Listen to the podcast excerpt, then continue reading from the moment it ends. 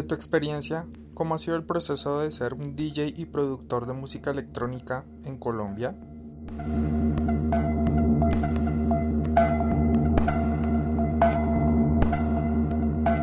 Bueno, pues el, lo que pasa es que son dos, yo siento que son dos cosas independientes, pero a veces se unen. Tú puedes ser DJ y no necesariamente tienes que ser productor. Tú puedes ser productor, pero normal, no necesariamente tienes que ser DJ. Y algunos son DJs y productores. En, mi caso, pues soy DJ y productor. Fui primero productor que DJ, la verdad. Em, y me ha acoplado muy bien. realmente como que todo es distinto. el flow en estudio es otra cosa. Eh, la parte de DJ es otra cosa y pues, como te decía anterior, ser independiente cuando no dependes del dinero es espectacular porque es como no tienes que mostrarle a nadie nada y no tienes que seguir patrones de nada, sino simplemente haces tu música porque realmente es arte, ¿sí me entiendes? No importa que la tendencia en radio sea una o no importa que la tendencia en los clubs sea otra, ¿sabes? O sea, nos tocó vivir la época del minimal, nos tocó vivir la época del EDM, después fue la del dubstep, Luego de eso vino una época como de tech house, o sea, todo como que va cambiando, pero pues si tú te quieres mantener en la tuya, te puedes mantener porque no estás esperando económicamente vivir de eso. Entonces como que realmente esa, esa parte del arte es la que cuidamos en cuanto a, en cuanto a ser DJ y en cuanto a, en cuanto a productor.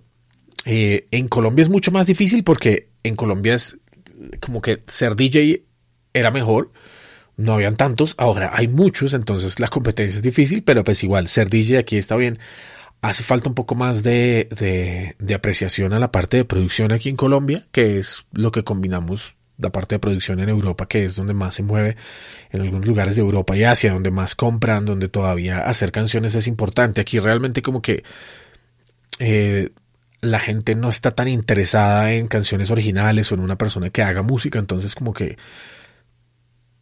en Colombia es un poco difícil el tema de la producción, más se ve más como DJ, pero en Europa es más, se valora un poco más.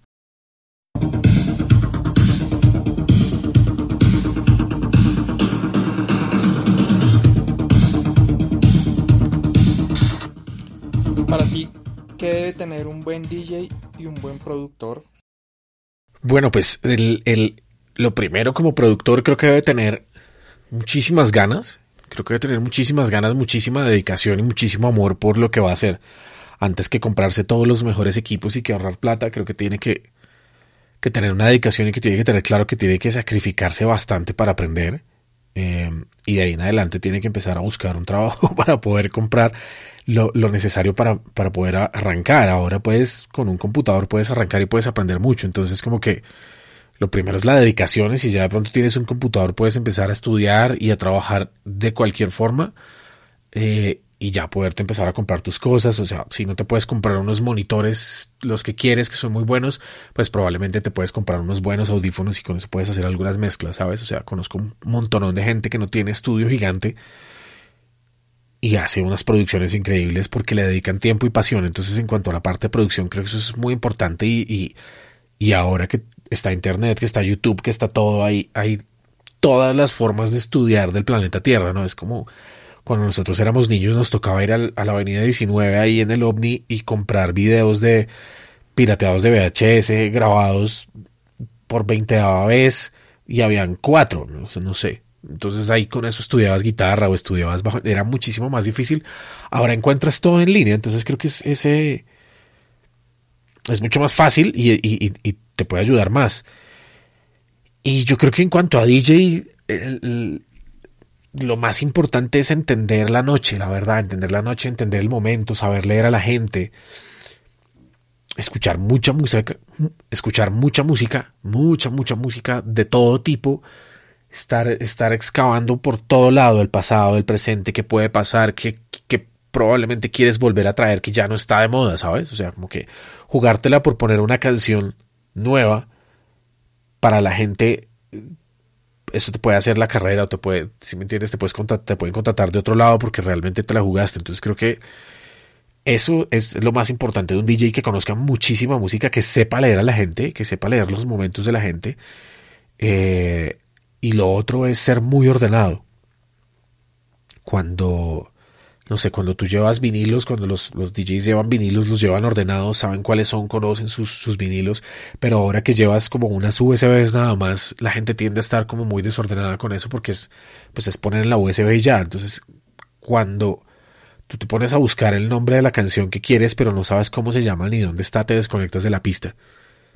Básicamente como que empiezas a perder el, el, feeling de lo que está sucediendo por andar buscando algo que no deberías por qué estar buscando, sino tendría que estar organizado en carpetas con marcado bien.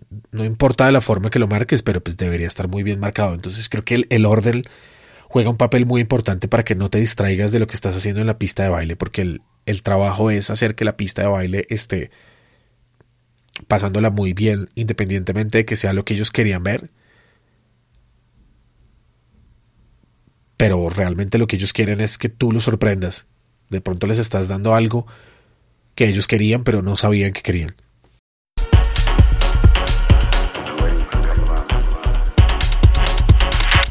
¿Qué cosas nos recomiendas leer, escuchar?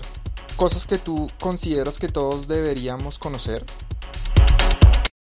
Pues yo creo que todo tipo de arte suma y aporta bastante para, para cualquier proceso creativo, la verdad. Yo, yo soy de los que, por ejemplo, a mí de las cosas que más me aporta para mi proceso creativo es el deporte. Yo tengo que hacer deporte todos los días, o por lo menos cinco o seis veces a la semana, porque eso como que me aclara la mente, me pone a pensar en otro tipo de cosas, la verdad. Me desconecta también de muchas cosas, pero pero por ejemplo, no sé, cuando salgo a trotar, si me voy a trotar una hora, estoy escuchando música distinta, se me vienen ideas a la cabeza distintas y como que te, logras despejar un poco del estudio, te logras salir de todo lado, te desconectas, entonces eso me parece que está para mí, a, mí me funciona muy bien.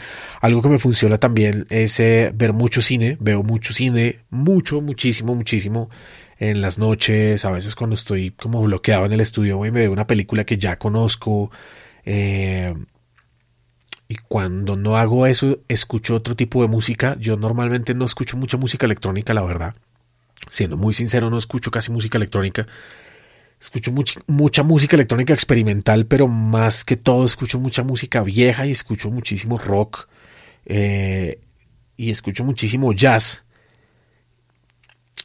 Como que como que musicalmente las ideas que te da el jazz o las ideas que te dan son, son como mucho más trabajadas en cuanto a notas, en cuanto a figuras, como que todo el tiempo estás escuchando cosas distintas, ¿sabes? Si escuchas, no sé, si escuchas a Stefan Grappelli o a Chick Corea, te van a dar unas ideas para componer algo distinto y si en algún momento lo complementas con Meshuga o con Alice in Chains, probablemente vas a tener algunas cosas en la cabeza que cuando conectes un sintetizador y empieces a plasmar eso, realmente no va a sonar algo de música electrónica que escuchaste el día anterior o del DJ del momento o del productor del momento. Es como tratar de buscar el sello, pero buscar el buscar el sello y buscar como la identidad en cosas de, lo que estás escuchando o lo que está de moda o lo que está sonando en los momentos. A veces el resultado va a ser como muy parecido al de ellos. Entonces creo que en, en el pasado y en esa fusión no quiero decir que todo el mundo tenga que escuchar eso, pero realmente otros géneros y otro tipo de artes están bien, ¿no? O sea, creo que, creo que también hay que darse la licencia de el día que no quieres hacer nada, pues no haces nada. Si no te sientes bien en el estudio, si crees que no, no lo estás haciendo bien, eh, pues probablemente ese día te puedes dedicar a editar y hacer orden en el computador o a clasificar algunas cosas. Siempre hay algo que hacer. Si no hay inspiración, siempre hay algo que hacer. Entonces, como que hay, hay, esas son las formas que yo uso. Muchísimas gracias por haber participado en este espacio. Nos vemos en un próximo episodio con una nueva historia inspiradora.